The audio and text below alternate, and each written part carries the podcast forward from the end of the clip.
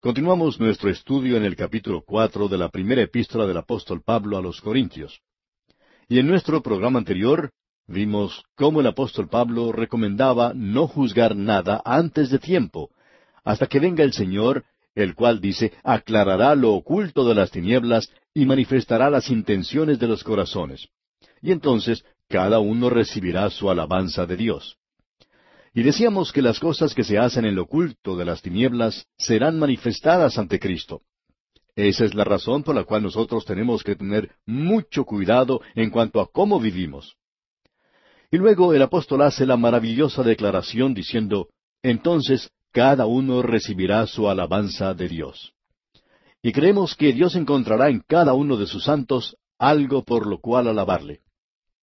Usted ha notado que cuando leemos sobre las siete iglesias de Asia, él hablaba algo bueno de cada una de ellas, con la excepción de una, la de la Odisea.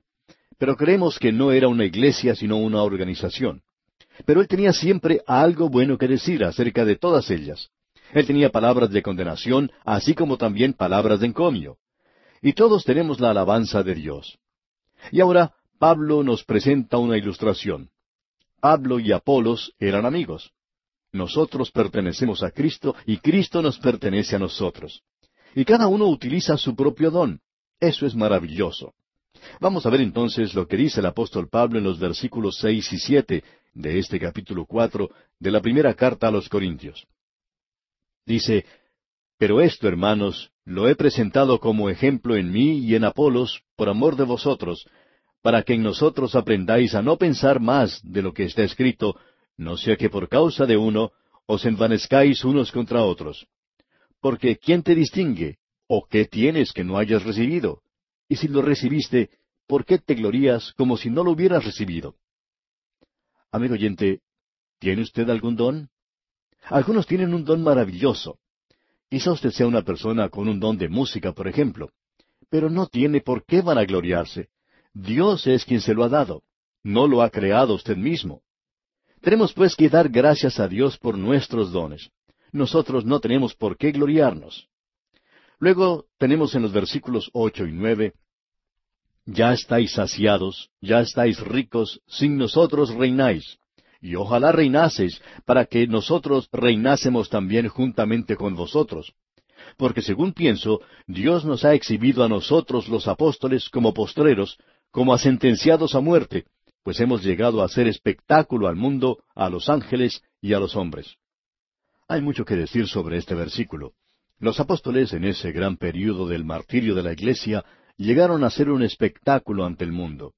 Y no solo ante el mundo, sino también ante los ángeles y los hombres. Creemos que eso muestra la Iglesia de hoy.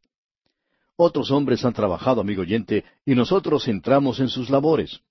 Ahora Pablo indica lo que él ha tenido que pasar para que nosotros podamos disfrutar de esta epístola en este mismo momento. Por lo menos esperamos que así sea. Ahora el versículo diez de este capítulo cuatro de la primera carta a los Corintios dice Nosotros somos insensatos por amor de Cristo, mas vosotros prudentes en Cristo, nosotros débiles, mas vosotros fuertes, vosotros honorables, mas nosotros despreciados. Y luego él continúa indicando, como dijimos anteriormente, todo lo que él tuvo que padecer. Nosotros ni nos podemos imaginar todo lo que sufrió este gran apóstol para poder divulgar el Evangelio de Cristo. Su obra dio mucho fruto. Él evangelizó a Asia Menor, amigo oyente. Se nos dice que en esa zona todos, tanto judíos como gentiles, oyeron la palabra de Dios. Y Pablo sigue diciendo que fue el misionero que los llevó al Señor. Dice, porque aunque tengáis diez mil años en Cristo, no tendréis muchos padres, pues en Cristo Jesús yo os engendré por medio del Evangelio. Amigo oyente, es maravilloso ser el padre espiritual de alguien a quien se ha llevado a una relación personal con Cristo. Ahora pasemos a los versículos 17 hasta el 19 de este capítulo 4 de la primera epístola a los Corintios. Demos lectura a estos versículos. Por esto mismo os he enviado a Timoteo, que es mi hijo amado y fiel en el Señor, el cual os recordará mi proceder en Cristo de la manera que enseño en todas partes y en todas las iglesias. Mas algunos están envanecidos, como si yo nunca hubiese de ir a vosotros, pero iré pronto a vosotros, si el Señor quiere, y conoceré no las palabras, sino el poder de los que andan envanecidos. Pablo les está diciendo, no me interesa la manera o la forma de vuestra conversación. Lo que quiero saber es si hay poder en vuestras vidas. Y continuamos con los versículos veinte y veintiuno, los versículos finales de este capítulo cuatro, y dicen, Porque el reino de Dios no consiste en palabras, sino en poder. ¿Qué queréis? ¿Iré a vosotros con vara o con amor y espíritu de mansedumbre? La actitud y las acciones de ellos, por supuesto, determinarían eso. Llegamos ahora al capítulo cinco. Tenemos aquí otra división. Pasamos ahora a otra área, y estamos seguros que el apóstol Pablo no disfrutó mucho el tener que hablar de la inmoralidad que existía en la iglesia de Corinto. Pero tenemos aquí otra división en este libro. No es una de las dos divisiones mayores de la epístola, pero en realidad es una división muy importante. Y está relacionada con las condiciones que existían en la iglesia de Corinto. Tenemos ante nosotros algunos escándalos de la iglesia, y eso lo tenemos al comienzo de este capítulo cinco, y continúa hasta el capítulo seis. En el capítulo cinco tiene que ver con la inmoralidad, y en el capítulo seis vemos asuntos legales entre los creyentes. Estas son cuestiones y problemas prácticos porque francamente son cosas con las que nos encontramos a diario en el tiempo presente. Y estas son preguntas que se presentan en el día actual. En la iglesia de Corinto, al igual que en la iglesia de nuestros días, estos problemas son muy similares. Y esto quiere decir que nosotros, en pleno siglo XXI, estamos viviendo en días de carnalidad, aun en lo que concierne a la iglesia. Este capítulo cinco, que es bastante destacado, comienza diciendo aquí en el versículo uno De cierto se oye que hay entre vosotros fornicación, y tal fornicación cual ni aun se nombra entre los gentiles, tanto que alguno tiene la mujer de su padre. Este era el caso que se estaba presentando ante la iglesia. Esto no tiene nada que ver con la chismografía. Lo que allí estaba ocurriendo era algo bien conocido, y no era simplemente un rumor que estaba circulando. Todos sabían lo que estaba sucediendo en ese lugar. Ahora en el versículo dos leemos, Y vosotros estáis envanecidos. ¿No debierais más bien haberos lamentado para que fuese quitado de en medio de vosotros el que cometió tal acción? Quizá usted, amigo oyente, diga que Pablo está usando un lenguaje muy fuerte, y en realidad así es. Y lo está utilizando porque está hablando de un pecado muy vergonzoso. Lo que estaba ocurriendo en la iglesia de Corinto era que los creyentes no estaban combatiendo ese mal lo estaban aceptando, lo estaban consintiendo sin hacer nada al respecto. Hay ciertas cosas que necesitamos reconocer aquí, y ciertas cosas con las cuales ellos debían haber hecho algo. Recuerde usted lo que dijo el Señor Jesucristo allá en el Evangelio según San Mateo, capítulo 18, versículo 15. El Señor dijo, Por tanto, si tu hermano peca contra ti, ve y repréndele estando tú y él solos. Si te oyere, has ganado a tu hermano. Mas si no te oyere, toma aún contigo a uno o dos, para que en boca de dos o tres testigos conste toda palabra. Si no los oyere a ellos, dilo a la iglesia, y si no oyere a la iglesia, tenle por gentil y publicano. Ahora lo que tenemos ante nosotros es un caso de avenencia con el mal. John Morley, hablando del idioma inglés, dijo que esa palabra avenencia es la más inmoral de todas. Y uno puede estar de acuerdo con eso. La iglesia en Corinto, pues, se había avenido a aceptar ese mal entre ellos mismos. Y ahora hay ciertas cosas que necesitamos decir sobre esto. En realidad, no había necesidad de pruebas. Ya era bien conocido el caso. No era simplemente un rumor falso ni chismografía. No era lo que alguien había oído decir, sino que era algo que ya había sido establecido. Pablo nunca lo habría presentado de esta manera si eso hubiera sido nada más que un rumor. No era un pecado dudoso, sino que era un pecado flagrante, que aún había sido reconocido por los del mundo, es decir, los de afuera de la iglesia. Era un pecado de incesto. Hay algunos pecados en nuestros días que son dudosos.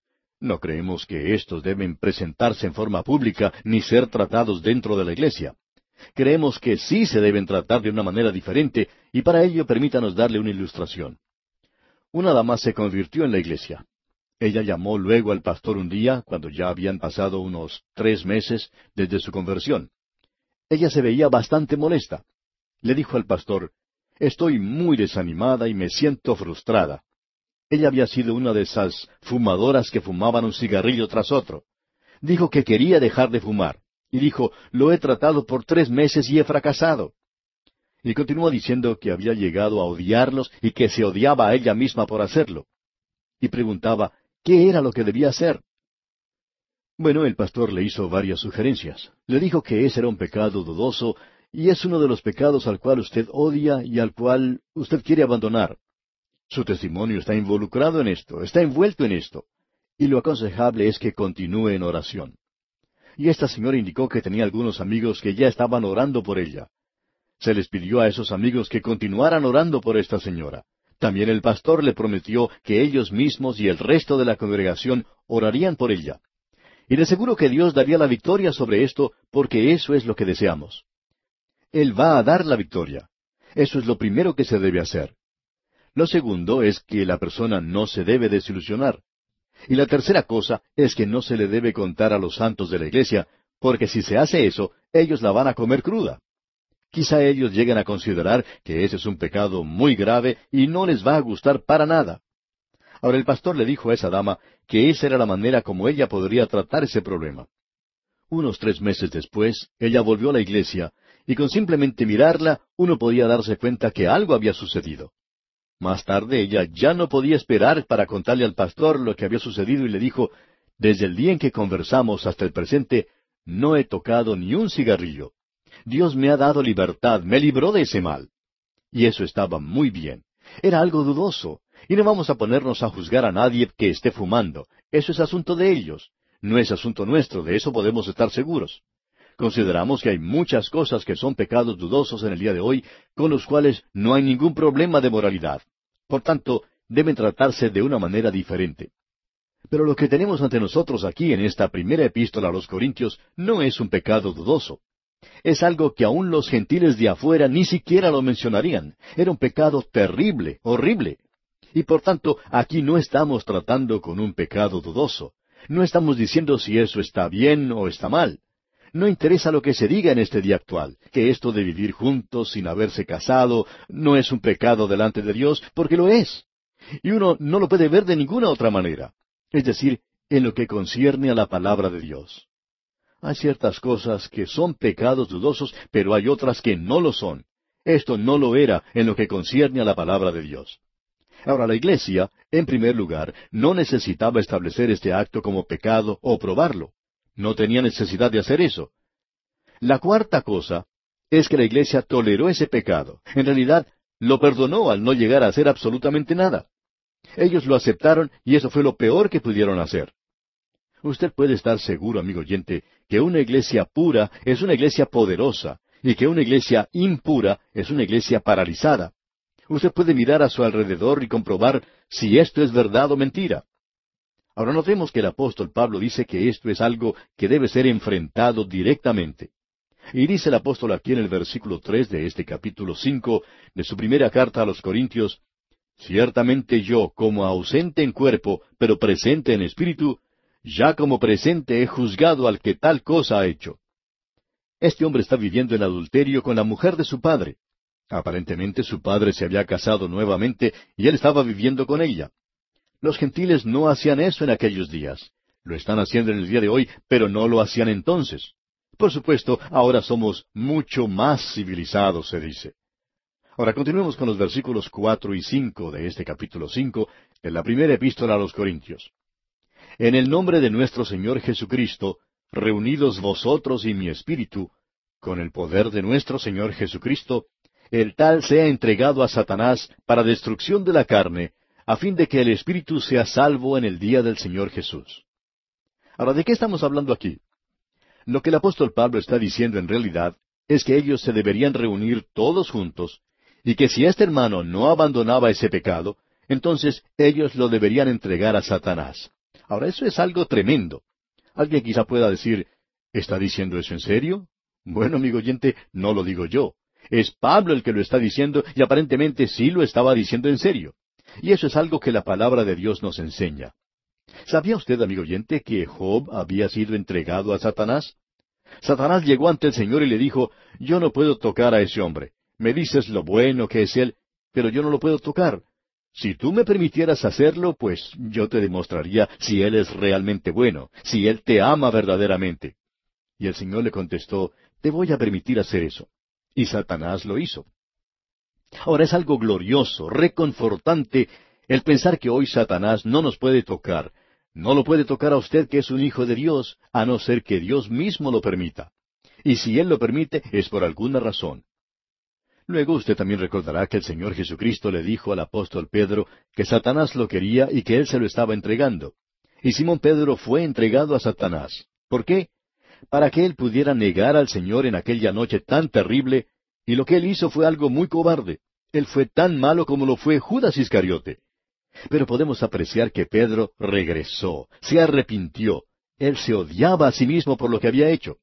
Y él fue entregado a Satanás y llegó a ser la clase de hombre que pudo después predicar ese maravilloso mensaje el día de Pentecostés. Y usted recordará también que Pablo le dijo algo muy interesante a Timoteo allá en su primera epístola a Timoteo capítulo uno versículo veinte. Él dijo, de los cuales son Himeneo y Alejandro, a quienes entregué a Satanás para que aprendan a no blasfemar. Aquí tenemos a dos creyentes profesantes. Ellos estaban blasfemando. Y Pablo dice, los entregué a Satanás. Ahora deseamos aclarar aquí que reconocemos el peligro de decir esto porque existe el peligro de que nuestros sentimientos y emociones se entremezclen y siempre existe el peligro del fanatismo que algunas personas pueden mostrar. Pero creemos que en el día de hoy hay ciertos hombres y ciertas mujeres que están causando verdadero daño a la causa de Cristo. Quizá lo estén haciendo allá en su propia iglesia, amigo oyente. Y creemos que usted tiene el derecho de orar a Dios que los entregue en las manos de Satanás para que sean tratados de la forma que merecen, para que no dañen el cuerpo de Cristo. Ahora yo oro al Señor que Él entregue a ciertas personas a Satanás para que Él tenga algo que hacer con ellos. Entonces Él les hará ver algunas cosas y eso los hará volver a Dios nuevamente y revelará si son verdaderos o no. Tenemos dudas en cuanto a si ellos son realmente genuinos. Si ellos son creyentes y profesan serlo, entonces quisiéramos verlos indicar claramente su posición y bien dedicados a Dios y por el Señor Jesucristo. Creemos que tenemos el derecho de hacer esa oración. Ahora quizá usted diga que esa medicina es demasiado fuerte, y permítanos contestarle, amigo oyente, que así es. Es una medicina bastante fuerte, y especialmente para el creyente carnal. Eso era demasiado fuerte. Pablo está diciendo, yo no estoy presente allí físicamente, sino que lo estoy en espíritu, y esa es la manera en que yo estoy votando. Yo voto y oro para que este hombre sea entregado en las manos de Satanás. Ahora notemos lo que dice Pablo a continuación en el versículo seis. No es buena vuestra jactancia. ¿No sabéis que un poco de levadura leuda toda la masa? ¿Sabe usted, amigo oyente, lo que estaba haciendo la iglesia de Corinto en esa época? Al mismo tiempo en que ellos estaban cerrando sus ojos y aceptando, aprobando esto por medio de su silencio, no tratando directamente con ese pecado que estaba en su propia congregación, ellos estaban jactándose de sus misioneros. Ellos estaban enviando misioneros a otros lugares y se estaban jactando de que seguían fielmente las enseñanzas de la Biblia. Qué hipócritas, ¿verdad? Ellos estaban jactándose de que estaban ganando almas para Cristo. Eso cubre una multitud de pecados para algunas personas en el día de hoy. Amigo oyente, permítanos decirle que ellos estaban gloriando y Pablo les está diciendo que eso no era bueno. Les dice, ¿no sabéis que un poco de levadura leuda toda la masa? Y la levadura, amigo oyente, nunca es el Evangelio. Siempre es un principio del mal y está aquí y en cualquier otro lugar. Y bien, vamos a detenernos aquí por hoy porque nuestro tiempo, una vez más, ya se ha agotado. Retornaremos en nuestro próximo programa en la continuación del estudio de esta primera epístola del apóstol Pablo a los Corintios.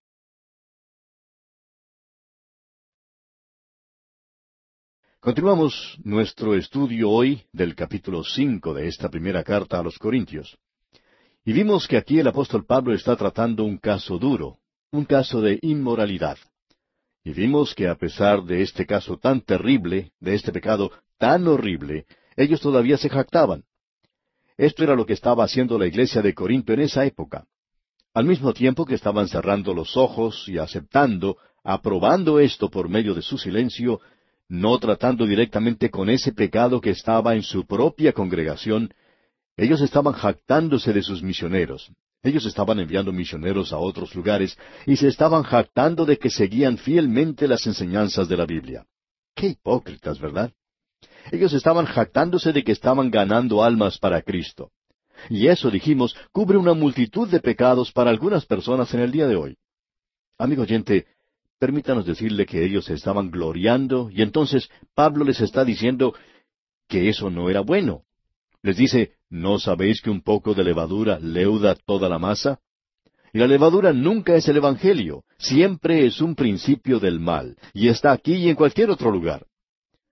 Luego continúa el apóstol Pablo escribiendo y dice en el versículo siete de este capítulo cinco de la primera carta a los Corintios Limpiaos pues de la vieja levadura, para que seáis nueva masa sin levadura como sois, porque nuestra Pascua, que es Cristo, ya fue sacrificada por nosotros.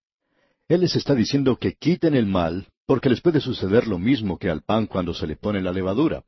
Cuando uno pone un poco de levadura en la masa, como lo hacen en el campo cuando hacen bizcochos, por ejemplo, y pone la masa cerca del horno, de esos hornos que se calientan con leña, por medio del calor comienzan a subir y cuando crecen o suben hasta cierto punto, pues el panadero o la persona que está haciendo los bizcochos o el pan los pone rápidamente en el horno.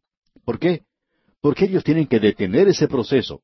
Si se los deja continuar, pues siguen subiendo y creciendo y finalmente toda la masa se echa a perder. Y si un amigo oyente no trata el mal que está dentro de la iglesia, eso puede explotar en cualquier momento y destruirá la efectividad de la iglesia. Un poco de levadura, dice el apóstol, leuda toda la masa. Es por eso que él les dice que debían limpiarse de la vieja levadura para hacer así nueva masa sin levadura, porque nuestra Pascua, que es Cristo, ya fue sacrificada por nosotros.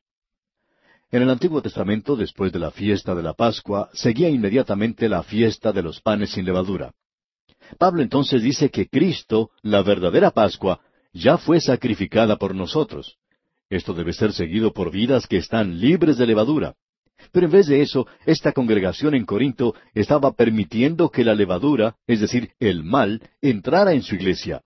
Y ellos eran precisamente los que hablaban de la crucifixión de Cristo y de su muerte, y sin embargo permitían que la levadura entrara en la iglesia. Luego el apóstol les dice aquí en el versículo ocho de este capítulo cinco de la primera carta a los Corintios, Así que celebremos la fiesta, no con la vieja levadura, ni con la levadura de malicia y de maldad, sino con panes sin levadura, de sinceridad y de verdad. La sinceridad nunca salvó a nadie, amigo oyente. Pero si usted es un hijo de Dios, entonces tendrá que ser sincero. El mundo de hoy necesita sinceridad entre los creyentes, como también necesita la verdad entre los creyentes. Y el apóstol Pablo dice, tengamos un poco de sinceridad y de verdad en la iglesia de Corinto. Ellos estaban en medio de una inmoralidad tremenda. Ellos pensaban que podían salirse con la suya. Pero no eran sinceros y estaban pretendiendo que todo marchaba bien. Pretendían que estaban diciendo la verdad cuando en realidad estaban mintiendo. Él dice en el versículo nueve, os he escrito por carta que no os juntéis con los fornicarios. Esa ciudad estaba llena de esta clase de gente. Se habían entregado por completo a una inmoralidad grasa. Luego él dice en los versículos diez y once de este capítulo cinco de la primera carta a los Corintios, no absolutamente con los fornicarios de este mundo, o con los avaros, o con los ladrones, o con los idólatras, pues en tal caso sería necesario salir del mundo. Más bien os escribí que no os juntéis con ninguno que llamándose hermano fuere fornicario o avaro o idólatra o maldiciente o borracho o ladrón. Con el tal ni aun comáis. Pablo les está diciendo, ustedes han permitido que este hombre permanezca en comunión con ustedes y hasta comen con él. Le dan palmaditas en la espalda, aceptándolo como si fuera uno de ustedes. Y él está viviendo en pecado. Y ustedes condenan eso cuando tiene lugar fuera de la iglesia. Y Pablo dijo, lo he condenado fuera de la iglesia, y esa ciudad de Corinto se ha entregado por completo a la inmoralidad. Había mil sacerdotisas en el templo de Venus o Afrodita, y ellas no eran otra cosa que rameras, eso era todo lo que ellas eran. Eran prostitutas, y la ciudad se había entregado a esto en el nombre de la religión. Ahora la iglesia en Corinto pensó que podría descender al mismo nivel del mundo. ¿Cree la iglesia de nuestros días que puede descender a la nueva moralidad del mundo en la actualidad? ¿Piensa la iglesia que puede salirse con la suya en esto? La iglesia de hoy, amigo oyente, ha perdido su poder. Debemos agradecer a Dios por aquellas iglesias que aún quedan, que son maravillosas y se destacan como faros que alumbran en un mundo en tinieblas hoy. Esas son las iglesias bíblicas que se mantienen firmes por la palabra de Dios. Hay pastores en nuestros días que toman posiciones que quizá no agradan a los demás miembros de la iglesia, pero que se mantienen firmes a la palabra porque son fieles a la palabra de Dios. Y por ellos damos gracias a Dios. Quizá motive la salida de algunos miembros de esa iglesia, pero aún así le damos gracias a Dios por predicadores de ese tipo que tienen esa fuerza interna. La mayoría en el día de hoy se está aviniendo con las cosas que suceden, cerrando sus ojos, dejando que el mundo entre en sus iglesias, perdiendo por lo tanto su poder. Una iglesia impura es una iglesia paralizada. Una iglesia pura, en cambio, es una iglesia poderosa. Eso también es cierto en lo que concierne al individuo. Escuchemos lo que dice Pablo. Él está hablando en referencia a este hombre y dice a los de Corinto que él está en medio de ellos, que es su hermano y que ellos están actuando como si nada hubiera sucedido. Él no solo está hablando de un fornicario, él dice que eso también puede aplicarse a los que son avaros o a aquellos que gustan tomar las cosas que no les pertenecen. Habla también de los idólatras y de aquellos que actúan imprudentemente con otras religiones. Un hombre en cierta ocasión abandonó la iglesia. Era uno de los líderes de su iglesia, pero se unió a uno de esos cultos que existen en el día de hoy. Y amigo oyente, cuando usted comienza a ver un poco de infección en su iglesia, lo mejor es que trate de arreglar la situación, porque si no, va a corromper y arruinar toda la iglesia. Porque recuerde usted que un poco de levadura leuda toda la masa. Luego dice el apóstol Pablo en el versículo doce, porque ¿qué razón tendría yo para juzgar a los que están fuera? ¿No juzgáis vosotros a los que están dentro? Pablo dice que él no está juzgando a la gente de afuera, que eso no es asunto de él. Yo pertenezco a los de la iglesia, él dice.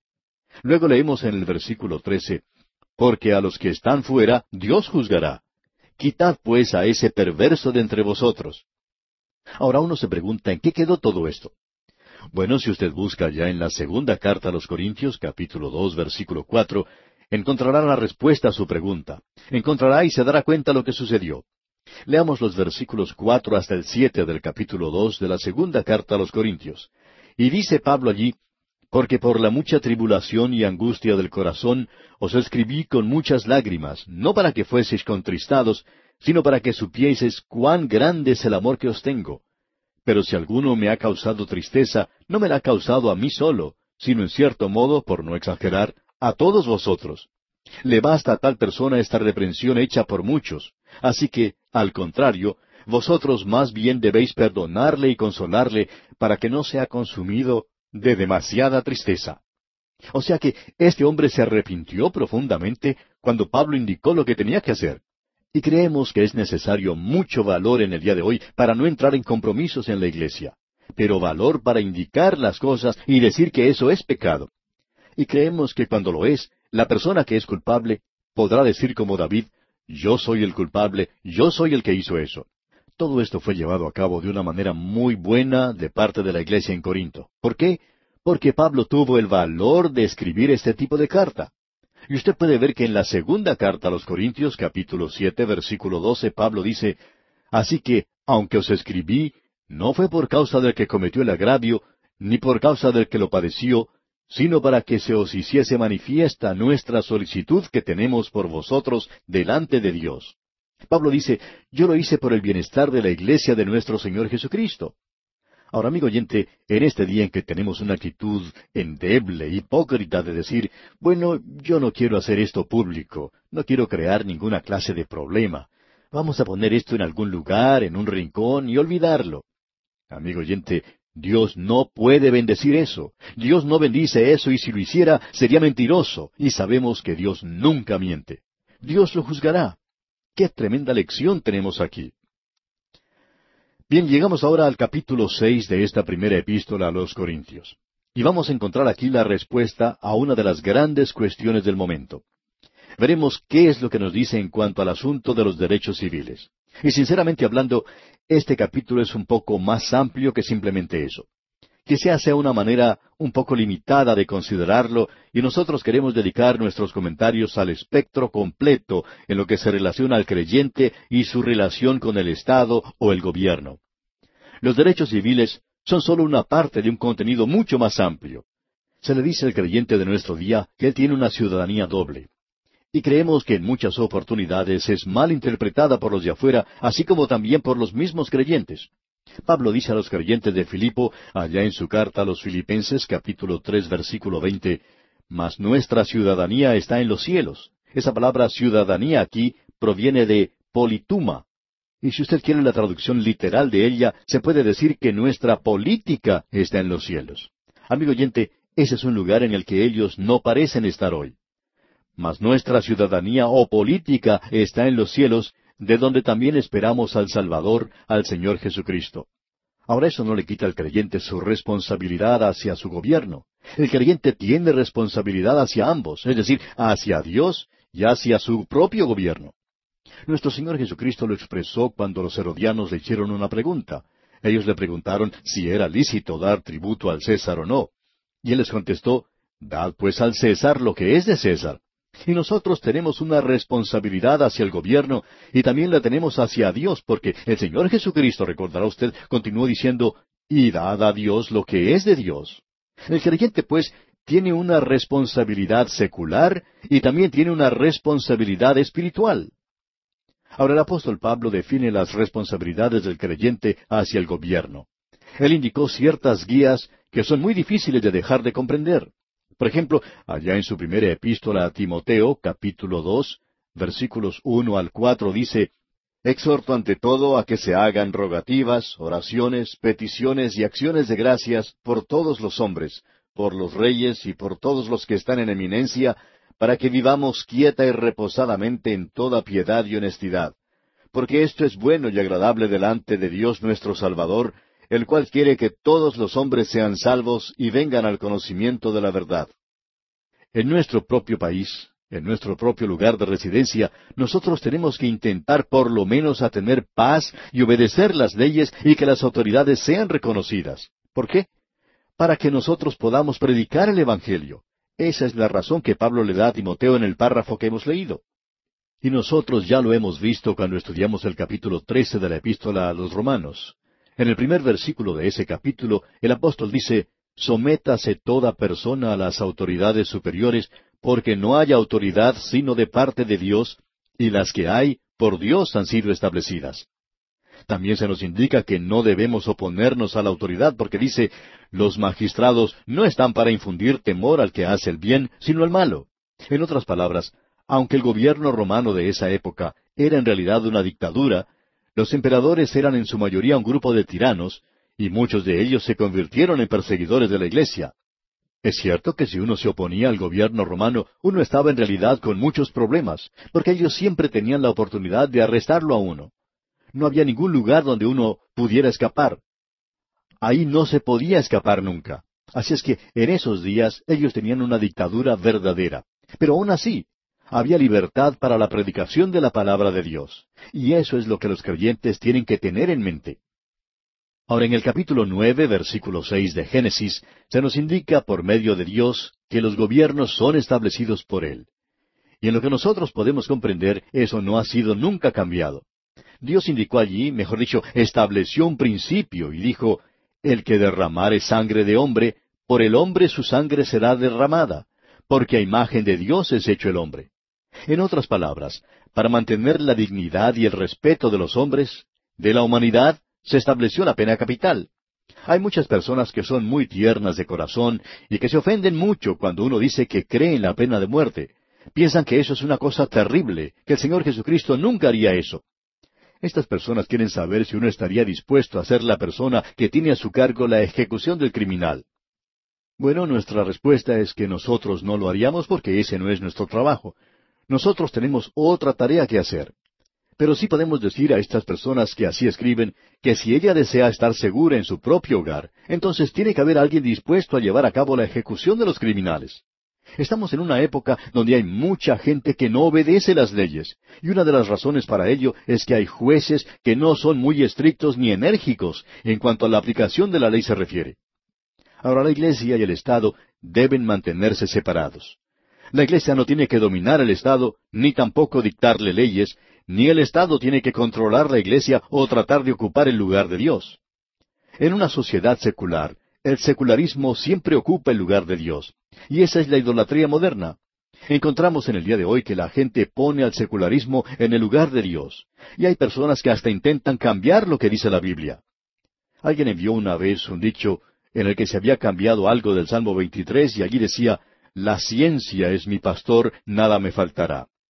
Nosotros hallamos en la actualidad que la Iglesia está mezclándose en cosas como estas. Hay muchos de tendencia liberal que dicen que el rebelarse contra la ley humana en el nombre de una ley más superior puede ser una salvación creativa del mundo del estancamiento, pero que el desobedecer la ley también puede ser anárquico y destructivo.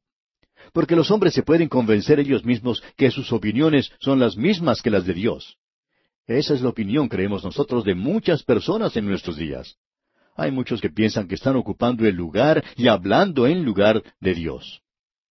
Con esa base creemos que ahora estamos listos para estudiar lo que tenemos delante de nosotros. Es un pasaje muy importante de la palabra de Dios el que tenemos en el capítulo sexto de esta primera carta a los Corintios.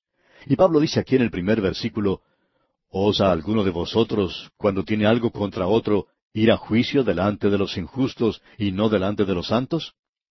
Ahora esta puede parecer una declaración un poco extraña, pero creemos que necesita ser entendida.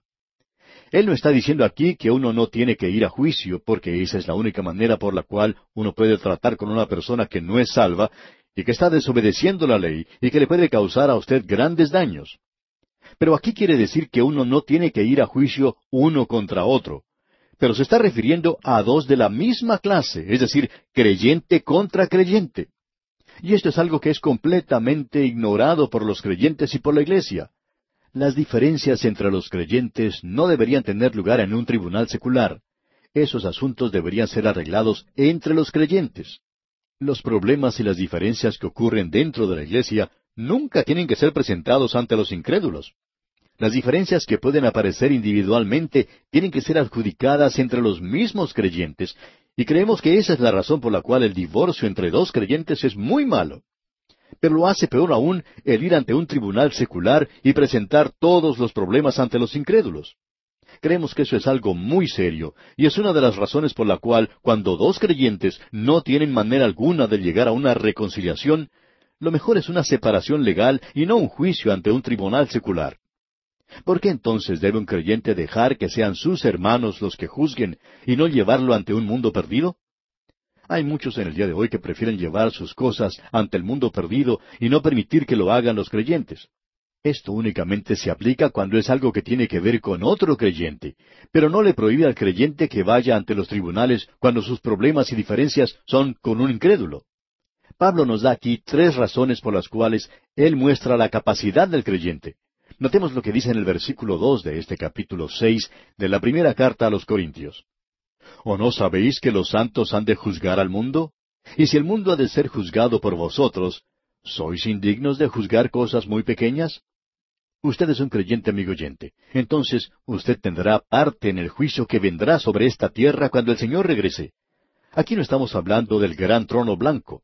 Los perdidos son los que tendrán que presentarse ante Cristo y están corriendo en esa dirección ahora mismo. Pero debemos comprender que esto tiene que ver con la adjudicación de los asuntos de este mundo hasta la eternidad, por lo menos así pensamos nosotros. Y Pablo dijo al joven predicador Timoteo en su segunda carta a Timoteo capítulo dos versículo doce, Si sufrimos, también reinaremos con él. Y creemos que eso es lo que se quiere decir aquí en este pasaje en la primera carta a los Corintios nosotros juzgaremos y debemos indicar cuál será el castigo que corresponde en los asuntos de este mundo. Y vamos a detenernos aquí, amigo oyente, porque nuestro tiempo ha concluido. Continuaremos, Dios mediante, en nuestro próximo programa.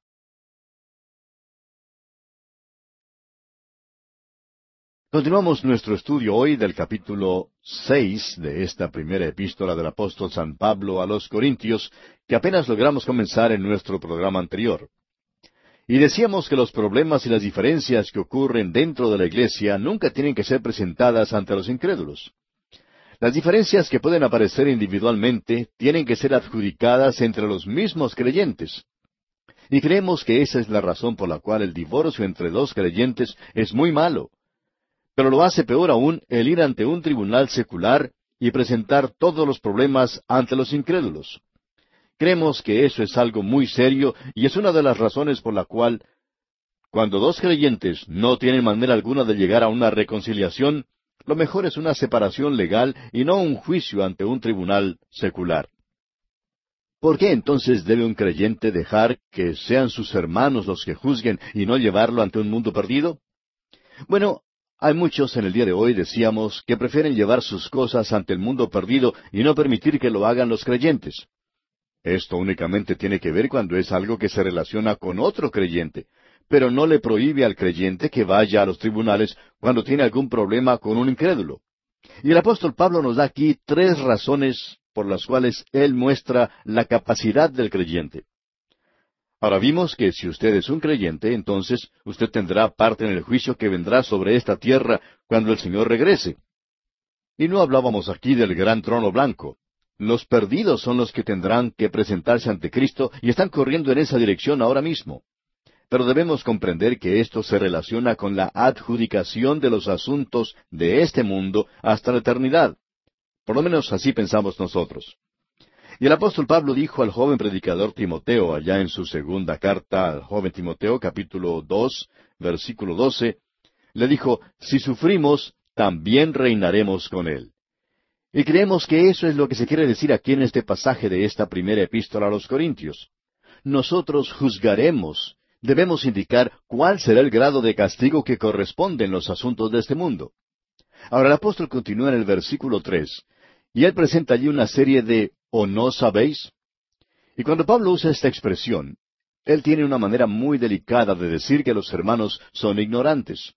Y así es en realidad. Y él dice entonces en el versículo tres, leamos, ¿O no sabéis que hemos de juzgar a los ángeles? ¿Cuánto más las cosas de esta vida? Pablo entra aquí en otra área que presenta otro aspecto de la verdad. Y si usted nos permite que le digamos un secreto, y esperamos que no se lo cuente a nadie más, solamente esperamos que quede entre usted y nosotros. Y es este. Debemos confesar que aquí no entendemos lo que realmente Él quiere decir. No lo podemos comprender. Todo lo que sabemos es que el hombre fue hecho un poco menor que los ángeles, y por medio de la redención el hombre fue elevado a un lugar de comunión con Dios sobre los ángeles. Dios permitió que el hombre cayera, y él nunca lo hubiera permitido si no hubiera pensado que eso iba a obrar para bien. Y permite que el hombre llegue a una posición superior. Así que ese dicho que existe que dice que el ave con el ala rota no puede volar más alto, pues no es verdad, no es aplicable en este caso. Porque aquí vemos que puede volar mucho más alto. Nosotros, los hombres, vamos a estar sobre los ángeles, vamos a juzgarlos, los vamos a tener bajo nuestras órdenes. Ahora no entendemos esto y por favor, no se lo diga a nadie porque hay personas que piensan que nosotros podemos entender todo. Bien, aquí se nos da otra razón y para verla tenemos que ver el versículo nueve donde el apóstol Pablo nos presenta otro de sus ¿o no sabéis? Pasemos al versículo nueve de este capítulo seis de la primera epístola a los Corintios. ¿No sabéis que los injustos no heredarán el reino de Dios? No erréis, ni los fornicarios, ni los idólatras, ni los adúlteros, ni los afeminados, ni los que se echan con varones. Ahora deseamos que usted preste mucha atención a lo que vamos a decir porque es muy importante. Ningún juez o jurado secular está equipado para hacer decisiones espirituales. Ellos no tienen ningún entendimiento de los principios espirituales. Y esa es la razón por la cual un problema que concierne a las iglesias y a los creyentes nunca recibe una solución apropiada cuando llega a los estrados jurídicos seculares. ¿Por qué? Porque el juez que se encuentra presente no comprende los asuntos espirituales. Él puede saber mucho en lo que a los libros de la ley se refiere, pero él no puede llegar a hacer una decisión espiritual porque no tiene discernimiento en esas materias. Quisiéramos ser francos con usted, amigo oyente, cuando decimos que en el día de hoy, por ejemplo, yo no iría con confianza, iría más bien con temor y temblor ante un tribunal que tiene un juez secular para que él decida algo sobre mí o sobre mi propiedad. Porque yo no creo que un juez secular sea capaz de hacerlo. Cuando uno observa un juicio y considera a las personas que forman el jurado, puede dar gracias a Dios que uno no es el que está sentado en el banquillo de los acusados, porque ellos pueden tomar decisiones que nunca le ayudarán a uno. Cuando uno escucha sus declaraciones, se puede dar cuenta que ellos no son capaces de realizar apropiadamente esas funciones. y esa es la razón por la cual no nos podemos confiar de ellos. Y los creyentes en la actualidad no parecen estar confiando en los demás creyentes como debieran hacerlo. Ahora volvamos un poco más atrás al versículo cinco, ya que nos habíamos adelantado un poco. Y en el versículo cinco de este capítulo seis de la primera carta a los Corintios, el apóstol Pablo dice, Para avergonzaros lo digo, pues qué, ¿no hay entre vosotros sabio, ni aun uno, que pueda juzgar entre sus hermanos? Y rápidamente quisiéramos agregar aquí que hay algunos creyentes ante los cuales, francamente, tampoco me gustaría comparecer. Y nos alegramos mucho saber que no tenemos que presentarnos ante algunos de los santos que conocemos. Hay un dicho que indica algo como lo siguiente. El morar con los santos en el cielo será glorioso, pero morar con ellos en la tierra no es tan hermoso. Y francamente, a mí no me gusta que algunos de los santos que conocemos me tengan que juzgar, por ejemplo.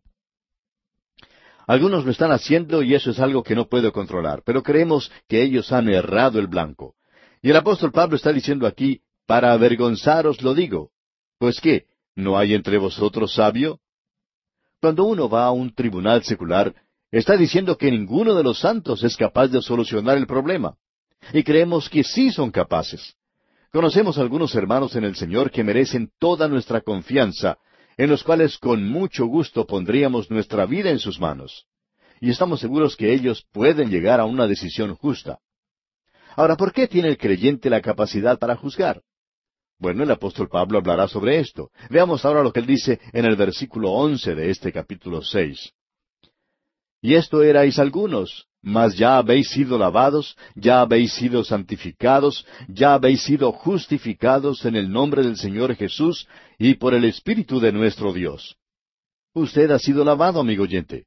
Y allá en su carta a Tito capítulo tres versículo cinco dice, nos salvó, no por obras de justicia que nosotros hubiéramos hecho, sino por su misericordia, por el lavamiento de la regeneración y por la renovación en el Espíritu Santo Hemos nacido de nuevo, hemos sido lavados, y la misericordia de Dios nos ha buscado y nos ha tocado. Y lo interesante aquí es que nosotros debemos saber cómo extender nuestra misericordia. Nosotros podemos ser misericordiosos. Aun cuando David había sido lavado y perdonado por Dios, él no estaba dispuesto a perdonar a su hijo Absalón en forma total. Y en el día de hoy nosotros debemos reconocer que hay muchos creyentes maravillosos que han sido lavados y en los cuales nosotros podemos confiar. Luego Pablo dice, santificados. Ahora, la santificación aquí, en esta primera carta a los Corintios, es de dos clases. Es presentada en nuestra posición, es decir, cuando nosotros estamos en Cristo. Quiere decir que Cristo está de nuestro lado e incluye a todos los creyentes en Cristo. Quiere decir que si un creyente me tiene que juzgar, entonces yo tengo que estar dispuesto a poner mi confianza en él. O sea, debo confiar en mis hermanos. Una pequeñita andaba por la calle cargando un niño bastante pesado en sus brazos. Alguien que la observaba le dijo, Pequeña, ¿no es ese niño demasiado pesado para ti? No, respondió ella, es mi hermanito. Y eso, amigo oyente, constituía toda la diferencia. El niño para ella no era pesado porque era su hermano. Y yo debería estar dispuesto a hacer así por uno de mis hermanos. Yo estoy en Cristo y Cristo está en mí. Somos hermanos. Ahora el tercer punto que el apóstol presenta es que hemos sido justificados. Sus pecados ya han sido perdonados como lo han sido los míos.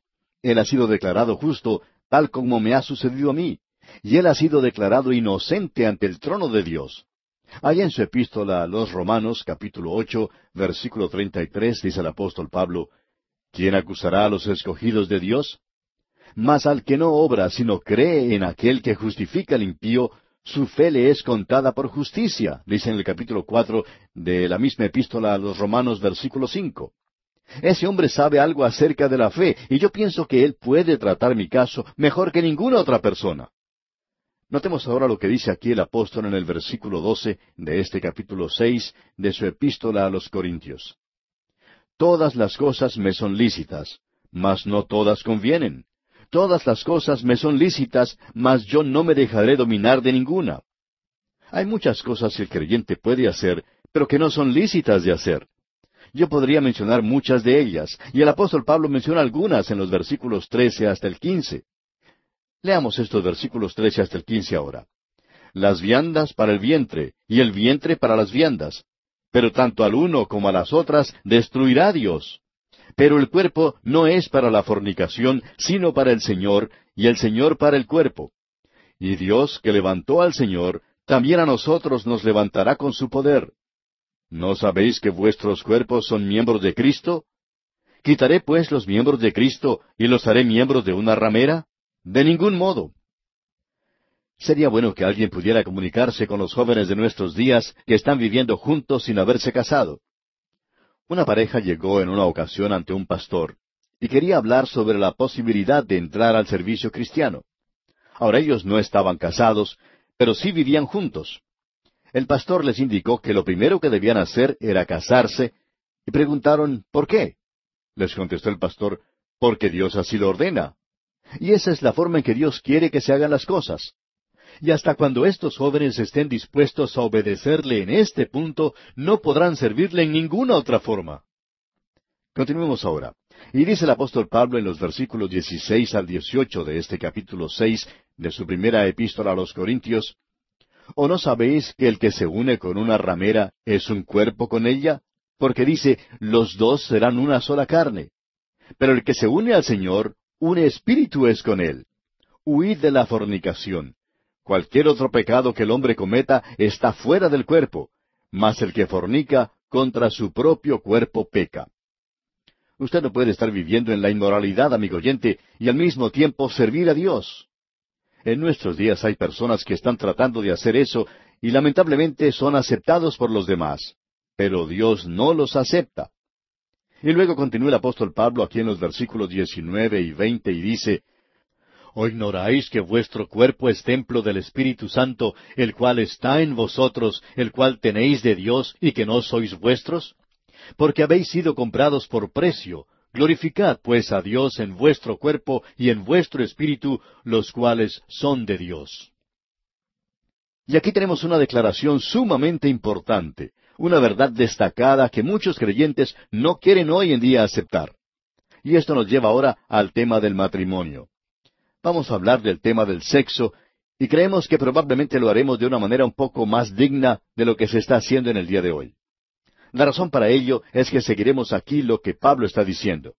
En realidad, el tema que tomamos aquí es el de los problemas que existen en el matrimonio hoy en día.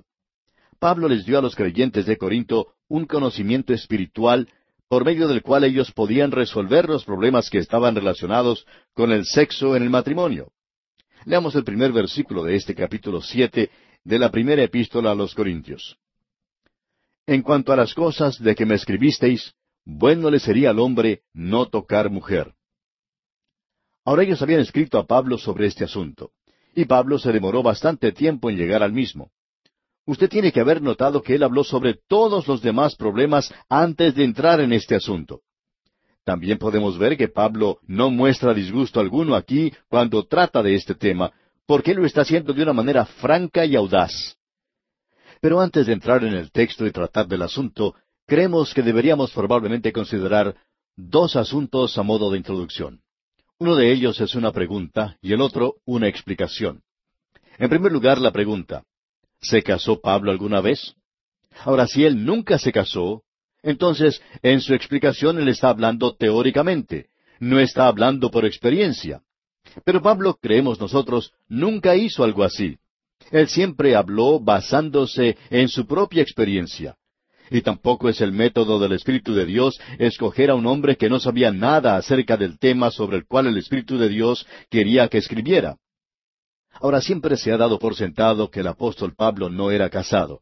Y la razón para pensar así la encontramos en el versículo siete, donde él dice, Quisiera más bien que todos los hombres fuesen como yo, pero cada uno tiene su propio don de Dios, uno a la verdad de un modo y otro de otro. Al leer esto, muchos llegan a la conclusión que Pablo era soltero. Y creemos que es necesario prestar mucha atención al próximo versículo. Ahora muchos dirán, bueno, usted ya prestó atención a esto porque en realidad nos hemos quedado con la impresión que Pablo pues no era casado, porque dice allá en el versículo ocho, y lo vamos a leer, Digo pues a los solteros y a las viudas que bueno les fuera quedarse como yo. Y alguien quizá diga aquí entonces que él está diciendo que era soltero. Bueno, hemos supuesto eso, que él era soltero. Pero él está mencionando dos clases de personas aquí, fíjese usted, los solteros y las viudas o viudos. Así que él podía haber sido cualquiera de los dos. Es difícil pensar que Pablo siempre fuera soltero por la clase de persona que él era y por sus antecedentes. Pablo era miembro del Sanedrín, y la regla o requisito del Sanedrín era que todos sus miembros fuesen casados. Esa era la primera condición. Solamente un hombre casado podía pertenecer a ese grupo. Y Pablo lo menciona en esa confesión maravillosa de su testimonio que él da en el capítulo 26 del libro de los Hechos, algo realmente glorioso. Y en el versículo 10 de ese capítulo 26 de los Hechos dice, lo cual también hice en Jerusalén. Yo encerré en cárceles a muchos de los santos, habiendo recibido poderes de los principales sacerdotes, y cuando los mataron, yo di mi voto. Ahora, ¿cómo puede haber votado en este asunto? Este asunto fue presentado ante el Sanedrín y sus miembros votaron sobre eso. Y Pablo dice que él siempre votó contra los creyentes. Pablo, pues, era miembro del Sanedrín, y por ello indica que era casado, porque como ya dijimos, todos los miembros del Sanedrín eran casados. Siempre hubo mucha insistencia para que el joven judío se casara. En Mishnah se dice que los jóvenes lo hacían a la edad de dieciocho años. Y también hallamos en Yebamo, que es un comentario sobre Génesis capítulo cinco, versículo dos, que dice que un judío que no tiene esposa no es un hombre. De paso debemos decir que deberíamos prestar más atención a eso. Por tanto, pensamos que el apóstol Pablo sí era casado. Ahora creemos que Pablo era viudo y que nunca se volvió a casar, por lo que dice en el capítulo nueve, versículo cinco. Dice, ¿No tenemos derecho de traer con nosotros una esposa cristiana como también los otros apóstoles y los hermanos del Señor y Cefas? Creemos que lo que Pablo está diciendo aquí es, yo me podría casar si así lo quisiera.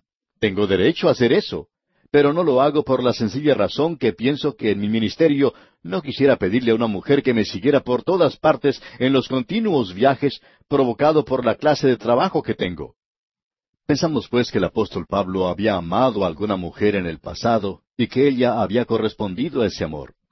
Él habla de las relaciones en el matrimonio de una manera muy tierna, él dice, Maridos, amad a vuestras mujeres, así como Cristo amó a la iglesia y se entregó a sí mismo por ella. Nosotros debemos regresar a eso. Permítanos presentar ahora el comentario que hizo el escritor F. W. Farrar en su libro La vida y la obra de San Pablo. Dijo esto. La otra pregunta que se hace es, ¿fue casado Saulo? ¿Tuvo él el apoyo de un corazón amante durante las tremendas luchas de su juventud? Entre el ir y venir de las luchas del Espíritu, que eran el resultado de una creencia imperfecta y sin satisfacción, ¿hubo en el turbado mar de su vida alguna islita que fuera su hogar, donde él pudiera encontrar refugio de sus incesantes pensamientos? Aunque poco conocemos de sus relaciones domésticas, y aunque fue poco lo que él quiso mezclar sus intereses privados con las grandes verdades espirituales que ocupaban su alma, me parece que debemos contestar esa pregunta en forma afirmativa. Hasta aquí el comentario del autor F. W. Farrar. Y podemos agregar que esa es la posición que toman muchos de los expositores de las Escrituras, que este hombre Pablo había sido casado, y que su esposa probablemente había fallecido.